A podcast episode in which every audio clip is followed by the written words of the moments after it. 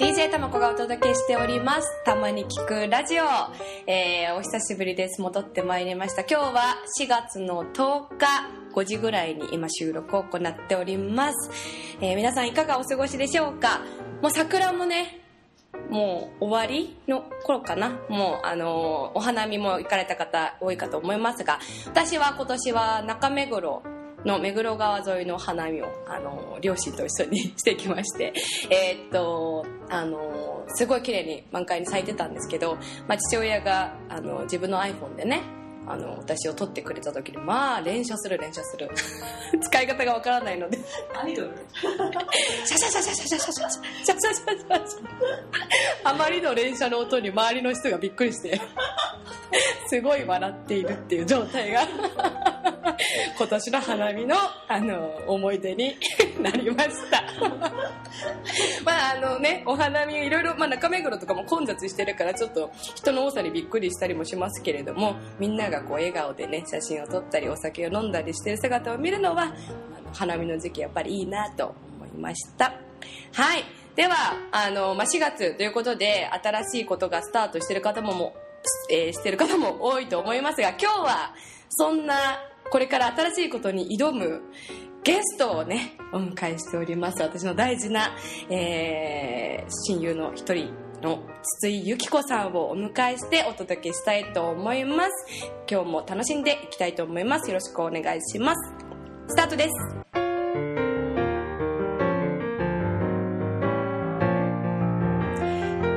たまこの英語やろうよのお時間です。はい。今日はですねえっ、と相変わらずゆるい感じで隣にあのゲストを迎えながら、えーやっていこうと思いますが先ほど、えー紹介しました私のカナダの留学時代の、えー音楽大学でセルカークという音楽大学で出会った唯一の日本人筒井由紀子さんをお迎えしております。こんにちは。ウェルカやっとましたこの番組に。ムね。そうだね。私ももポッドキャストやってて、うんうん。たまこには出てもらったんだけどね。そうだそうだ。そうだよね。そうそうなんですよ。実はその筒井由紀子さんも自分のあのラジオ番組ポッドキャストを。土のどこでもライブ。そうそう可愛いな名前だよね。をやっていまして私もそれをあの何回も聞いたことがあってでそこにゲストで登場させてもらったのは2回ぐらい出た2よね。回ぐらいだっけ、うんカナダのこと喋ったりとうん、うんかして、うん。うんうん。そうそうそう。2回ぐらい。やってました。はい。なので今日このねケーズプレイスに、えーやっとまあここに来たことはいっぱいあるんだけど。実はね何回もあるんだけどでも実際にこうラジオのね、あうんの参加してもらうのは初めてということではい嬉しいです。ありがとうございます。で、えーじゃあ早速この2人の出会いをちょっと。あそっから行くんだ。長いよ。長い。ちょっと端的に端的にに話しますか？言ったよさっき。セルカークあそうそう。カレッジで音楽家で唯一の日本人ってとともこたまこがね、うん。うんあの1学年下だったんだよね、うんうん。そう。そうそうそう。なんですよ。あのーそのゆきこは私の先輩にあたってで私がまあ音楽大学行きたいなって思ってたけど、まあ、どうしようかな。実際ね現場でどういう勉強してるのかなって迷ってた時にあれ私のブログを見てメールくれたんだ多分そうだよね。それでなんか同じ行きたい学校になんかあなたが行ってるみたいなんですけど、実際やっててどうですかっていうふうにすごいなんか低姿勢でメールをくれて私はその時はね。すごい大変でんうん気持ちがすさんでいた時だったから、別に来てもあんまりそんなになんか あそんなにいいことないよ的なことをメールでそんな言い方じゃなかったけど、うん。でもそういうニュアンスのうん。大変だよっていう、うん。半端な根性じゃやっていけないからっていうすごい先輩風を吹かせた感じの悪いメールをうん。しかまあ、あのね、ね感じはね、別に悪くはなかったよ。そこはやっぱ大人だからね。ゆきこさんも大人ですから、感情は悪くなかったんだけど、でもなんかこう、あなた次第ですね、みたいな感じの表現では多分あったから、それぐらいすごいこう、本気だったら、まあ来ても大丈夫だと思うけど、大変だよっていうのはメールから音楽の世界をなめんな 感情だよではあったと思う。自分が頑張んないとついていけないしみたいな、うんうんうん。そう。でそういうメールのやり取りをやってで結果まあ私は行くことに決めて、ね。ででも最初の頃はそんなにつるんだりとかはしてなかったよね。どうだった？まあ学年違うし、うんなんかりね。とも子は本当同じ学年の人たちとうんなんか一緒にいたし、うんうんうん。私は2年生になってさらにこう忙しくて死にそうになってたのがあったのかもね、うんうんうん。やっぱ勉強してることも違うしクラス違うそうだね。そうそう。だけどなんかやっぱりこうその異国？まあい異国というかカナダで、カナダの地でもうあの日本語はもちろん飛び交ってないところであの時々こうふとこうなんていうのかな自分の言葉に戻れる人っていうのはすごい重要だったのでたまにあのなんかどっかの教室で2人で話したりとねか、え。なんかとも子もさそれでほらその前にラジオの学校に通ってたって言ってたからさ、もうすごいなんか友達すごいできててね、うん。なんか私よりも全然溶け込むのが早くてなんかすごいって ちょっとなんかあ なんかそうなあのこうゆきはいつもそうやって私言ってはくれるんですけど、まあ、ラジオその今ねそのラジオ番組をやってその元となったというかあのこれをやるきっかけになったラジオ学校で、まあ、10ヶ月ラジオ DJ 用の訓練をした後にあの、セルカーク大学というところに行ったので、まあ、言葉に関してはもうそこですごいしごかれて私はあのあんまりそのあっちの大学で言葉がむ大変だったっていうのは特になかったんだけどユキは逆にそこの大学が初めて初めてだったからやっぱ言葉の壁がすごくあったそうだから言ってみれば学校としてうのん。なんか経験度は一緒だったってことだよね、うんうん私は2年目だったしとも子も実際はその、留学目が2年、入学してたのが2年目みたいな、うんうんうんえでもなんでそのセルカークの学校にまあ入ろうって思ったの、あもう本当ネルソンっていうその町に、私ウーフっていう制度を使って行ったのね、うん。なんかウーフってなんだっけなワールドワイドオポチュニティオブオーガニックファームとかなんかそんな感じで、なんかオーガニックファームでのなんか労働上労働をしつつそこの家にタダで滞在できるっていうシステムがあって全世界でやってる、うんそれでなんかたまたまそこの私が見つけたところは農場じゃなくてまあ言ってみれば家政婦だったの。家のそううん家の手伝いとか庭の手伝いをしてただでそこに住み込めるっていうのを見つけてでそこにいた時にたまたまその学校を見つけたの。そこの家政婦をやってる時に 見たな家政婦は見たと。でたまたまそこね、なんかあのやっぱ音楽の先生私音楽もともとやりたかったからでボーカルの先生探してたらそのセルガークのシェルルシシェリル。シェリルねシェリルボーカルの先生を見つけて、うんで彼女がそこにいて教えてるっていうから、うん。そこに見学しに行ったりとかしたのね、おーはいはいではいはい。たまたま入学のシーズンあの入学募集してたシーズンで、うん。まあ、受けてみようと思って、うんうんうんうん。で本当に行って見つけて受けてみた感じ。えもう本当にそのまま学校に行ってもう突然そこでオーディションみたいな。あうんそれで情報を得て、うん。今それで入学のシーズンっていうか応募してるシーズンなんだよっていう情報を聞いて、えじゃあちょっと受けてみようと思って、でそこで初めてその入学するための英語の試験を受けたら、あギリギリだったんだよね、あはいはいはい。むしろ足りなかったんだけど。結構カナダはこういうとこ寛容ですよね。そう。そう足りなくてもまあビジネスだしねあの日本で英語テストを受けて点数足りなければ多分その点数だけ見て落とされるけど、うん。実際その学校に行って受けたから、うん。あの合格の合否を決める先生が目の前にいるわけだからさ、うん。うん。いやでもあなたちょっと足りないけど音楽うん。音楽家だから先生とのコミュニケーションができればうん。実技だから大丈夫じゃないって言われて、うん。うん。うん。で先生もそこでねあの私の英語力どうですかってコミュニケーション取ったら、うん。うん。うん。まあ大概のカナダ人はねおそこでねっていう。ダメとは言わない。うんそうよね。そういうところやっぱ寛容そうだね。ですよね。大丈夫じゃないみたいな感じで言われて。やっちゃえばいいんじゃないっていう感じよね。そしたらまあ大変。やっぱり大変だった。大丈夫じゃなかった。なかったね。そっかそっか。えでもそれはあのその、まあ、家政家政婦として言ったわけじゃないけどね。ウーフでウーフで行く前から音楽をカナダでやりたいって思ってあそうそうそう。ねそうトロントに行きたかったの最初はね、うん。うんでもその時期ってまだ寒いし、うんうんでやっぱウーフをして先になんかこう生活に馴染みたかったのね、東はその時期まだまだ寒くて、うん。西の方がちょっと暖かくなってきてたから、うんうん。なんか冬終わるまで待とうと思って、うんうんうんそれで2月とか3月はそのネルソンって町に滞在しようと思ってうんで春になったらうん。東に移動するっていう計画だったのが、うんうんその町で音楽のいい学校見つけたから、うんうんうんじゃあそこ入っちゃおうみたいな、うんでトロントはねなんか音楽の見聞それこそ広めたかったんだけど、うんうんうんうん学校も決まったことで、うんうんなるほど。そのまあ先ほどから言ったネルソンっていうのはえーっとカナダの西側？に寄ってるのは西側だね。でブリティッシュコロンビア州というバンクーバーとかもねあるその州のあのもうちょっとん右寄り。カルガリーカルガリーより。山山あい。うん。山あいであの山に囲まれたすごい自然の美しい街ででアートですごく有名なそうだね。場所なんだけど。結局はだからそこでよかったなと思って、うん。ね、でそこでユキは3年いやもっといたよ。もっとか。うん、卒業してからも住んでたから4年。4年。4年ぐらいだね、うんうんぐらい引っ越して別の町にまた1年ちょっと行って、うんうんうんうんトータル5年半だねカナダは、うん。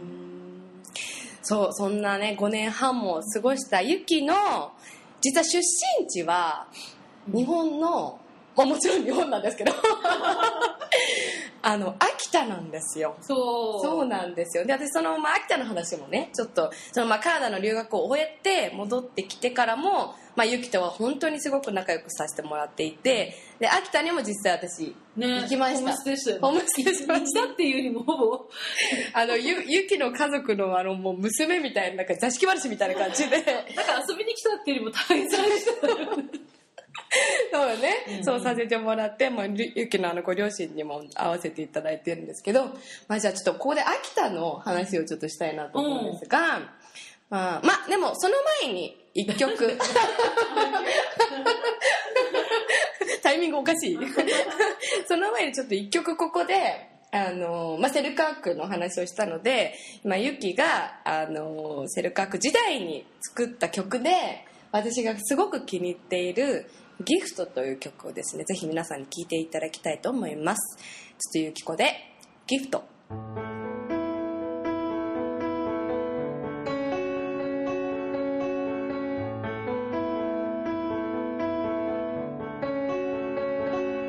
Sunday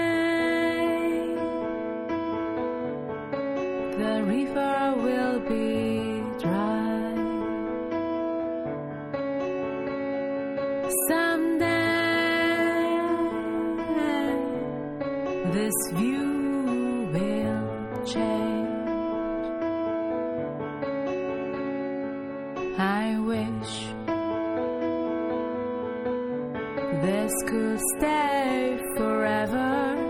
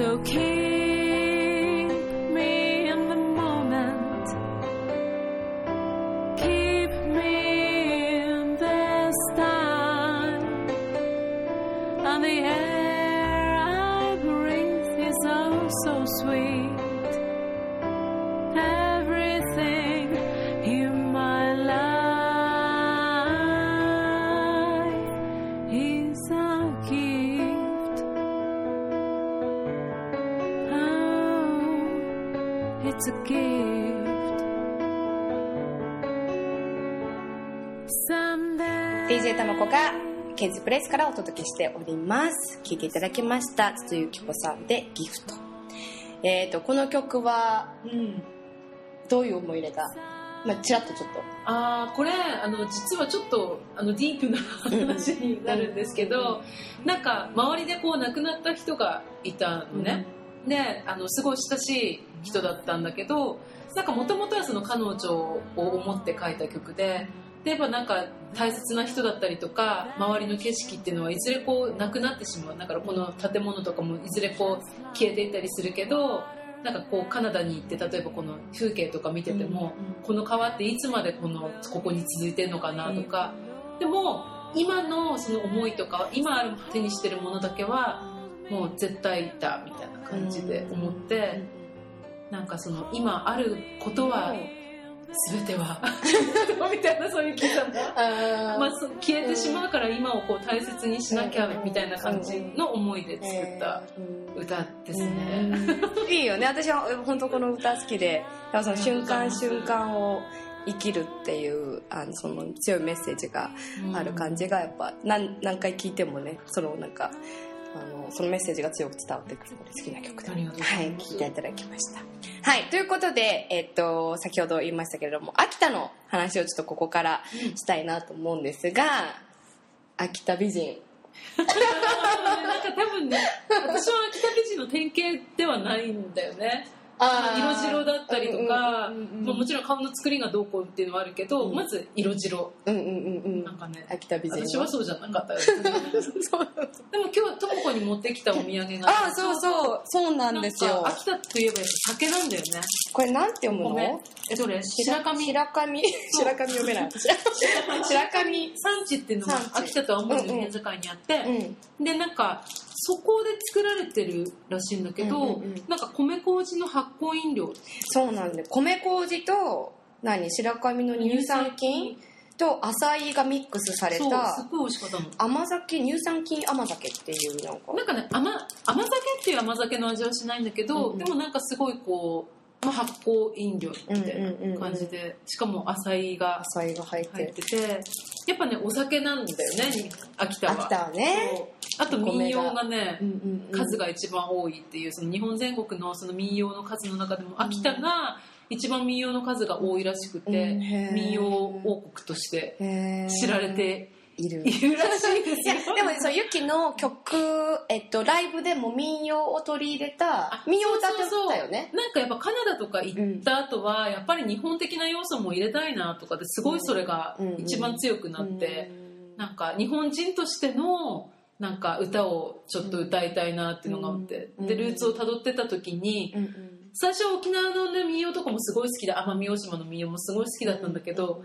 やっぱり自分のルーツだろうと思って、秋田民謡もたまにライブで歌ったりとかするんだけど、うんうんうんそうその,、まあ、あの民謡を私も聞かせてもらったことが何度もあってなんかでもその自分のルーツをこう秋田出身ですって言って歌えるってすごい素敵だなって思うんですよね。私はやっぱ埼玉出身だからなんかあんまりルーツっていう感じがないけ埼玉のど民謡もあるでしょ。あるのかな？あるよ。あいや抹茶みたいな あると思うよあ埼玉イコール狭山茶ってわけじゃないけどまあ民謡歌手ではないから民謡歌手ほどねすごい上手には歌えないけど、うんうんなんかまあそれを私はなんか民謡じゃないうんバージョンでバージョンでなんかちょっとニュアンスだけみたいなね、うんうんあそのなんかなんだっけ実際カナダに、うんまあえっと、から戻ってきてまたちょっと旅行で行ったりとかしてそのライブもやってきたよね。そうだね。でそこで民謡も歌ってたよね。そうだね。反応はどうだった？あやっぱね自分のオリジナル曲を差し上げて一番よかった。あオリジナル曲褒めてって感じ。まあ一応アーティストとしてはねやっぱじオリジナル曲の反応すごく一番気になるところだけれだども。けどもやっぱりその民謡とか歌った方が反響はいいよね、うんうんうんうんうんうんなるほど 日ね本でもそれはそうだったりするんだけど。ねあでもそのユキの声がすごくその秋田民謡のそのなんていうの響きにすごくマッチしてるからっていうのもあると思います正直ね。そっかそっか。そうそう。そうだからなんかどんどんそこは押していってほしいなとちょっと思うんだけど。本当の民謡歌手にはねちょっと修行が足りないと思います、ちょっと多少はね習いに行ってたんでね秋田民謡秋田帰ってから、うんでもまだ全然全然。うん本当に。そうかそうか。えでそのじゃあ、まあ、セルカークを終えて、まあ、カナダでの5年ぐらい5年半5年半を終えて秋田で、まあ、今日に至るまでそう。まあどういう活動をしてたんでしょうか？こっちに帰ってきてからは、あのボーカル講師としてなんかあちこちのスクールで教えながら、うん。自分自宅でも教えてたんだけど、うん。あの教えながらあの自分の音楽活動もうん。定期的にライブしたりとかうんうんうんしてましたね、あとあのいろんな人とコラボさせてもらったりとかして、うん秋田もすごいねいろんなアーティストがうんうん。いるんだよね、うん。なんかウクレレ奏者だったりもちろんギターの方ともご一緒させてもらったし、あとタブラインドの楽器の打楽器タブラの演奏する人もいるうし、ん。なんか本当多彩なミュージシャンが、うん。ジャズが結構盛んで秋田って、そっか。そうあなんかジャズバー連れてってくれそうだね。たよね。そうだねなんかジャズがすごい人気があって、あとはバンドのヘルプっていうかサポートさせてもらったりとか、うんなんかおかげさまで本当いろんな方と楽しい経験。でオリジナル曲も歌いつつ、歌いつつ、うん。うん。そうそう。あの秋田に遊びに行った時に私もあの J カフェというすごい素敵なあのカフェでライブをあのゆきと一緒にな何回かや何回か、まあ、2回ぐらいかな？やったことがあったよね？ねちょっとまあうんうん数曲ぐらいしか歌わなかったけど。そうそう。でなんかそのやっぱコミュニティがあの、まあ、東京の規模に比べたらやっぱりこう地方なのでうんうん。小さいんだけどだからこそこの音楽好きが集まりやすくうんこう人とのコミュニケーションも密に取りやすいなっていうあの感じはすごい受けて、あのあもう地方でも全然音楽みんな盛り上がってやってるなっていう感触はうん。すごいあったなと思って。逆に地方って今やっぱ地域活性じゃないけど、うんうんうん。盛り上げなきゃモードがねすごいあるからね、うんやっぱりそうすると音楽だったり食だったりとか、だからそういうふうなコミュニティとしてのイベントとかも結構あるのかもね、うん。やっぱり、まあ、東京でももちろんいっぱいあると思うんだけど、その食とのコラボもしてたじゃない？うんうん音楽で、うんあれそれすごいよかった。それちょっともうちょっとリスナーの皆さんになんかねあのペコリーナさんってイタリア料理のお店は持ってなくてあの料理教室とか開いてる方なんだけど、彼の彼があのもうイタリアの方で修行されてきた方で、うん。また海外に行ってた方で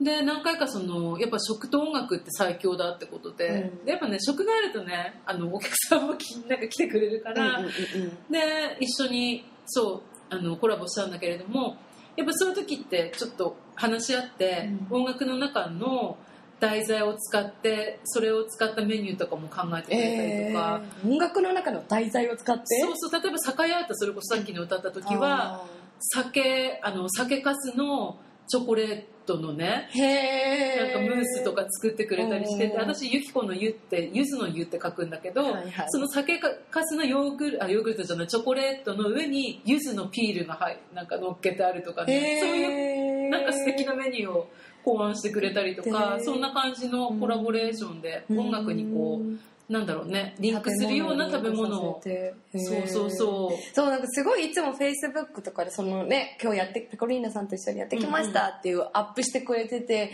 もう興味はめちゃくちゃあるんだけど。あれはね本当に美味しい。てかそう。ねあの、まあ、公共の場だから美味しいって言うでしょそれは。ってかもしれないけど。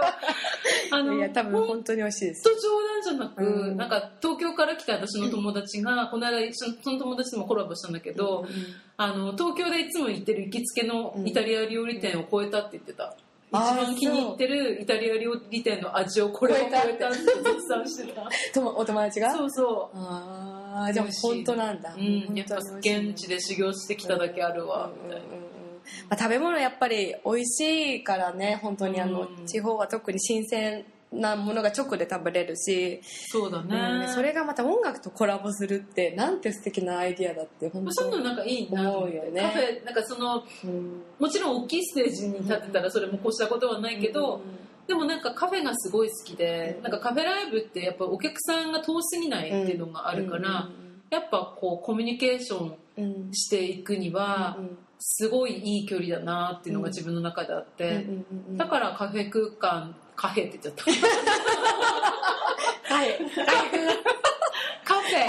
カキャフェ。カフェキャフェカフェ空間ってだからすごいこうやっぱタバコも吸う人いないからね、うん。カフェだとなんか、うん。まあ、たまにあるかもしれないけどでもコーヒー置いてる場所って大概禁煙とかだったりするじゃん、でカナダって屋内は全面禁煙なんだよね。ね。だからそういう流れもあって、なんか子供も大人もアルコールも一応入ってるけどカフェだからと、うん。あの子供でも夜中も来れたりとかするじゃない、で煙ムクムクしてないから子供がずっといても大丈夫だし、年齢関係なくそうやっていろんな人が集まれる場所ってすごいいいなとか思って、なんかすごい好きなのカフェ。カフェライブだね。そう。じゃあなんかもう今後もカフェライブは続けていきそうだたいかなってねもちろんなんかいろんな場所でやりたいけど、うんうん。なんか一番なんだろう。やっぱ年代問わず誰でも制限なく入れるって場所はいいよね、そんな鈴井由紀子さん。実はこれからうん。トロントにそうなの。行かれるということでその話はちょっと一旦ここでジングルを挟んでからまたお届けしたいと思います。DJ たまこがお届けしておりますたまこのたまに聞くラジオ。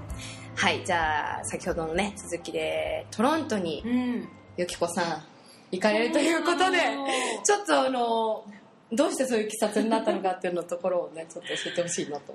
なんかそのカナダにその5年半いた時に、まあなんか学校卒業した後にこう専門職で働くと、まあ、あの永住権が取れるっていうシステムがあって、うん。それで個人個人でその永住権を取ったわけですよ。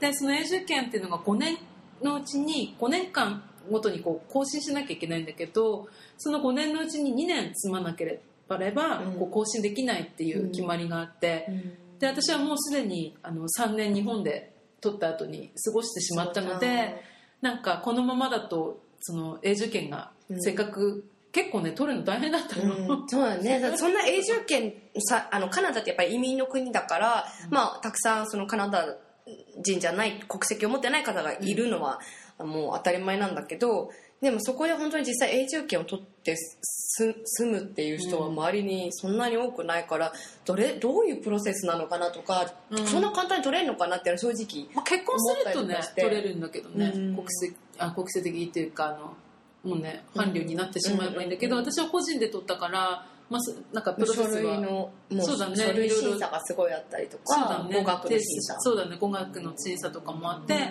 もちろん健康診断だったりいろんな提出物があってでやっぱそれを切らす前にまずこれは済まなきゃっていうのがあったので、そうだから移民の人もあの皆さんなんかずっと住んでるように見えるけどちゃんとそういう5年更新をして、そうそうそう。カナダには滞在してるってことだよね。そうそうそう、うん。5年ごとにねうん絶対更新しなきゃいけなくって、で今回そのトロントに行くっていうのもやっぱり一番最初にもう初めてカナダに行った時ってそのネルソンに捕まっちゃったけど、うん。捕まったっていう表現よ。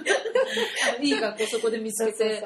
でもトロントにねそのネルソンの入学試験が通る前にちょっと2ヶ月ぐらい滞在してたんだよね。そうなんだ。でその時はねやっぱあのその前は私東京に住んでたから、あのいもうトロントに行っても東京の方が全然都会だし、都会を求めてカナダに行くんだったらトロントは違うなって思ったの。あなんかだってもう、だって都会は都会だもん、うん。もう何でもあるってもう分かりきてるから、だからなんかネルソンで行って一気に東京から住んだ後にあの大自然の中にいてカナダをすごく感じられて、その時はやっぱりトロントに魅力を感じなかったんだけど、一回秋田に戻ってで ちょっと田舎にどっぷり入ってからはまた都会に行きたいなと思って、やっぱ一番最初にその音楽をやりたいなとか音楽でいろんなこと吸収したいなっていう意味で、カナダに行った時そのトロントを選んだまま、そこまで済まずに私はその前行った時に終わってしまっていたから、はいはいはいはい。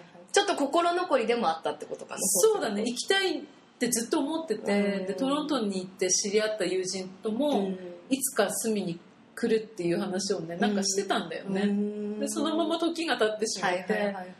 でやっぱ、うん、最終的に。うん。10年越しいやでもねこうちょっとこうあいやいつかやりたいなって思うことをやっぱ心に思ってる人ってたくさんねリスナーの人もいると思うんだけどそれをやっぱりこう日本に住んでると忘れてしまって、まあ、いつかいつかが本当にいつなのみたいな、うんうんうん。あのことって多いとも思うんですよ実際ね、うん。あのでもそれをやっぱ行動に移すっていうのはすごい勇気がいることだと思うんだけど、うん。なんかその背中を押したのは、まあ、とりあえずやっぱりビザ。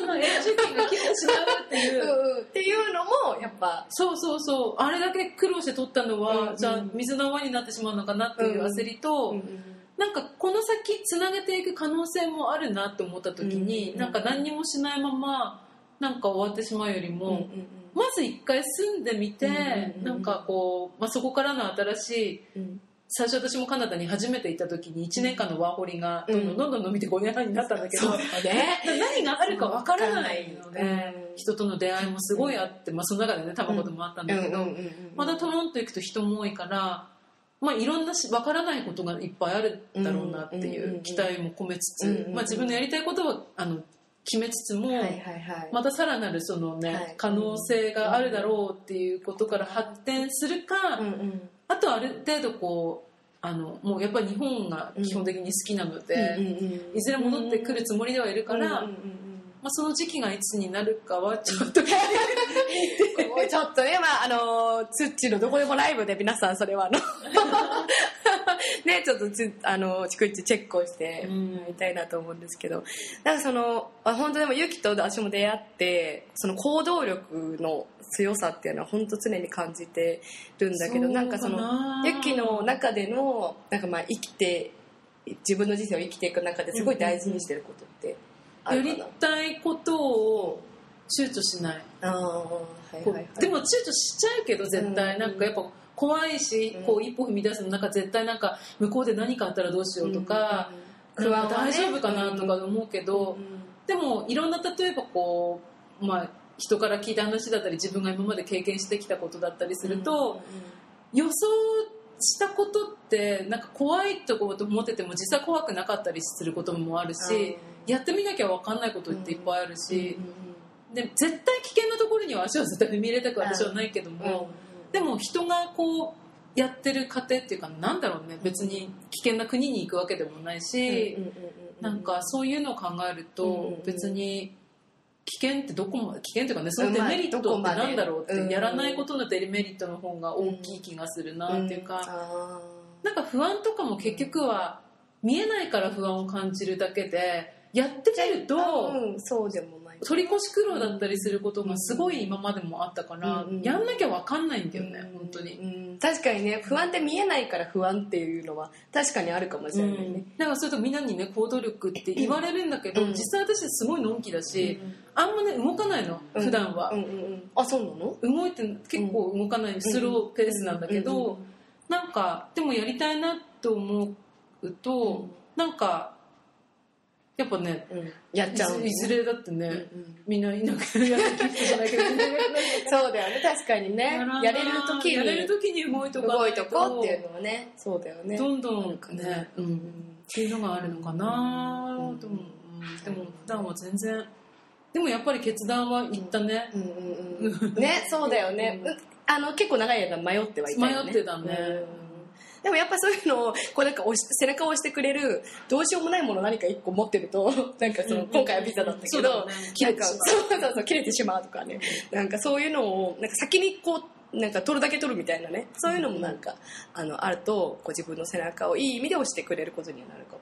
な,、うん。まあ、なることもあるかもしれないね。じゃああの、まあ、せっかくねリスナーさんいるのでトロントでやってくることをちょっとここで宣言。宣言していただきましょう。今の時点でのはい。目標としては、はい。なんか今までその秋田に帰ってきてで自分ずっと音楽の仕事をしたいっていうのがまず念頭にあって、で帰ってきてからその学校で学んだことを伝えてその地元でいろんな生徒さんに伝えたりとかしてきたんだけどだからアウトプットをたくさんしてきて、でやっぱりこう自分がもうインプットするものがないと、アウトプットもちょっとだんだんねこう、うななんていうのかな、ね。自分が学ばないと、なんかいけないなっていうのがあって、うん。でそれはやっぱり紙とかその本とかうん。じゃなくてもっとなんか自分が小さい存在でいる上で学べるところにもう一回行きたいなっていうのもあって、うん。トロントに行ってその本当はうちの音楽シーンってもう私が本当に先生って呼ばれてたのが急にちっちゃい存在になるぐらいうん。素晴らしいアーティストがたくさんいるんだけど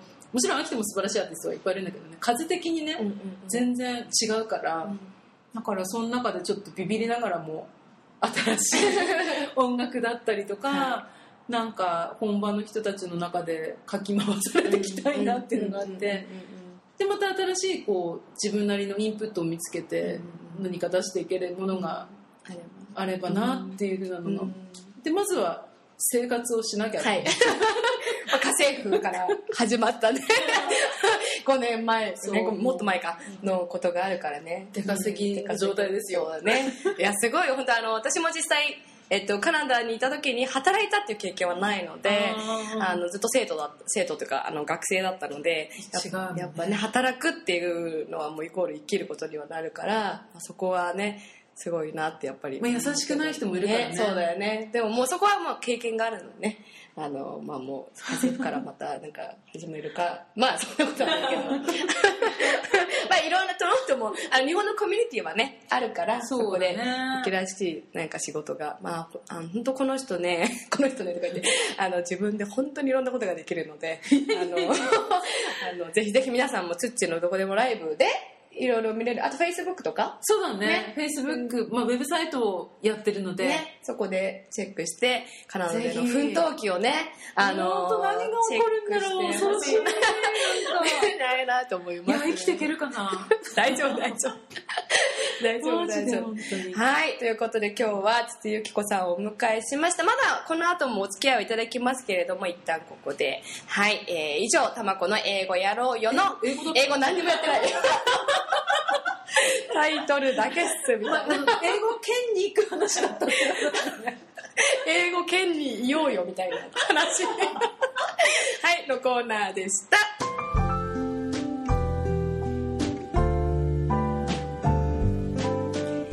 DJ たまこが、えー私のカナダの大親友筒井由紀子さんと一緒にお届けしております。ありがとうございます。はい。えーとここからは今日はゆきこの音楽やろう。よやらせられた。超ベタ。ベタなのがラジオなんですいいんです。ということであのいつもはね「たまこの音楽やろうよ」ということで私の曲をここであの曲解説したりまあいろいろやってますけれども今日はせっかくシンガーソングライター 受賞 ね、筒井由紀子がここにいますのでいてくださってますので由紀子の歌をね 表現がよくわかんないあの由紀子の歌をねぜひ皆さんにお届けしたいと思います。はい。であのー、由紀子のうん。新曲、新曲？やったね。やった。新曲をここで。しかもあの直撮りあ先月書いた、うん。先月すごいもうフレッシュな。フレッシュ。フレッシュ。もう今日のために書いたような。そうなんだね。そうしよう。今日のために。今日のために書いたような曲をねこちらであのお届けしたいと思います。生でここで直でこの後歌っていただくんですけれども、えっとじゃあちょっと曲のあの、まあか曲解説っていうか、あまあ、ちょこっと。軽く、うん、軽く。どんな曲なのかというところ。をえっと初恋っていう曲なんだけどもはい。この曲最初ちょっとこう、まあ、何回誰かに恋をしてもその恋する人が変わるたびにそれは本当に初恋みたいだなっていう、最初それをコンセプトにして書こうと思ったんだけど、それじゃあまりにも当たり前だろうなと思って、ちょっともうちょっとあんまりこう移り気な女性っぽいのを一途な女性っていう風にコンセプトを変えて、一人の人とずっと付き合ってたんだけど何回もその人に恋をし直すっていう風なコンセプトに変えて、へまあ、自分のことっていうこれは確実にもう妄想って感じあのこうずっと長く付き合ってる人に何回もこう、あこの人の新しい面見れてすごい何回もこう付き合何回もっていうかね、ずっと付き合ってるんだけどやっぱり惚れるなっていう初これ恋。をそう。まるで初恋だなって。いう歌に。なんかあのちょこっと今顔が照れてる感じがね。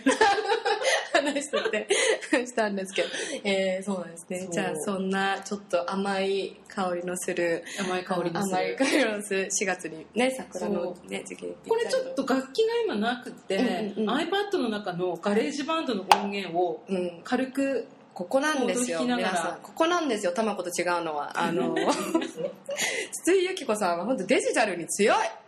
ね？本当にこうだって今 I iPad? うん。iPad が鍵盤になってるんですよ今。でそれをつなえ？そこで音を鳴らしてあんま入りはちょっと良くないかもしれないけど、うんうん。でもそんこんな弾き語りする人います？いるのかでしょ機材ちゃんと揃ってたらこうライン取りとかもできるんだけどちょっとすごい簡易な感じで撮ってるから、うんもう本当にもうそのままのそのままの iPad からの音とかで、iPad の鍵盤を叩きながら弾くのでちょっとね。はい。じゃあもうデジタル版の初恋を お届けしたいと思います。筒井由紀子さんで「初恋」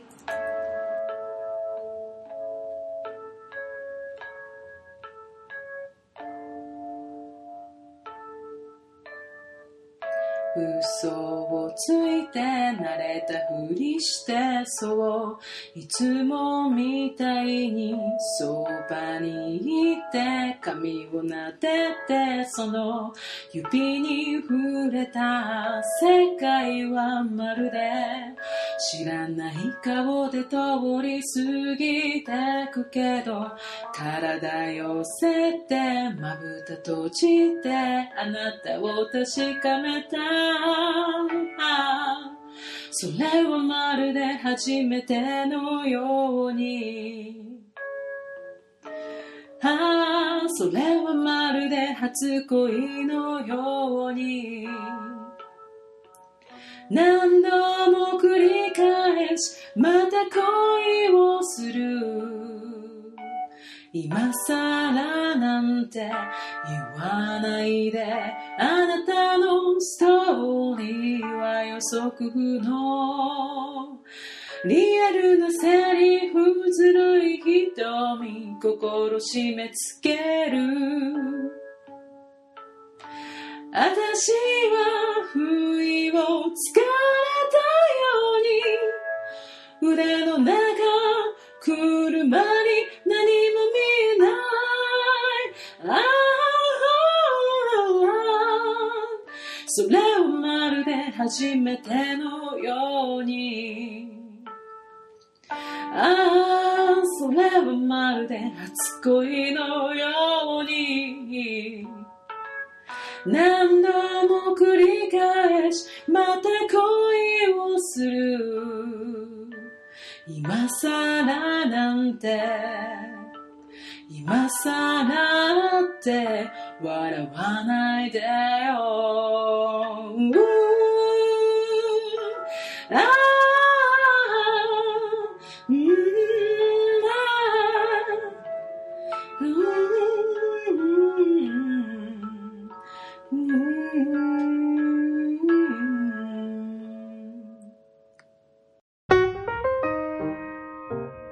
DJ とまこがお届けしております。エンディングのお時間です。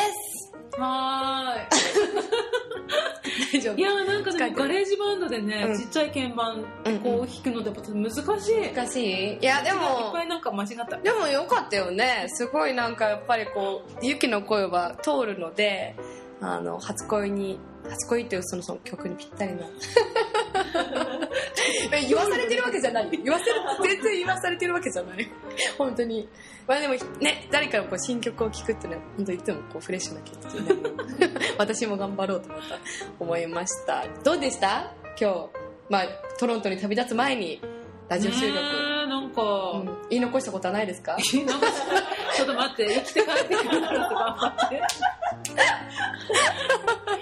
いやーでもちょっと本当うんありがとう。うん、こちらこそ。いやでも本当なんかラジオもやっぱ実際そのユッキーもやってるのでなんかお互いこうねあのラジオ番組をやってなんかお互いのを聞いポッドキャてストね。そうポッドキャストを聞いてなんか頑張るみたいなね、うん。そういう本当に常にこう私の前を歩く存在の人をねお迎えできた。前かなわかんないけど。いや本当にそうですね。光栄に。まあ、ラジオのね学校に行ったやりとりやりとりっていうかね、うんその流れ的には多うん分玉子の方がうん。しっかり。いやいやいやいや。いやいやもう本当音楽、まあ、ユキとの出会いがあってなんか今があるっていうのが本当にそのカナダの留学がその、まあ、自分の人生をやっぱすごく大きく変えたっていうのは毎回ねあのカナダで出会った人とこう何かをするたびにあの思っているので、うぜひね、まあ、ユキには本当トロントでまた新たな人とのこう出会いをね 楽しんできてもう私にもつなげてもらいたいねあっという間に帰ってきたらごめんね。ちょっとダメだった。まあそれもあれだよね。そうなんだよ。うん、なんか、みんなに言ってる。うん。ごめんね。もうそこ帰ってきたらあいやでも言ったからにはね、何もないってことは絶対ないから。まあね、うん。なんかあるだろうね。そうそうそう、絶対なんかある。だからね、あのーまあいいも悪いも全部楽しんで、うんそうだね、あのまた戻ってきた頃に、時には、ぜひまたこのラジオ番組にうん。出ていただけますでしょうか？いいと思うありがとう乗っかってくれた。はい、というわけで今日は、えー、筒井由紀子さんをお迎えしてお届け,、ま、お届けしました。ありがとうございますありがとうございます。えっ、と、皆さんからお便りを募集しております。えー今日の感想などもね、ぜひ送ってください。えーアドレスは dj たまこ at gmail.com、dj たまこ at gmail.com です。お便りお待ちしております。では、また皆さんとは次回お会いしましょう。dj たまこでした。バイバイ。バイバイ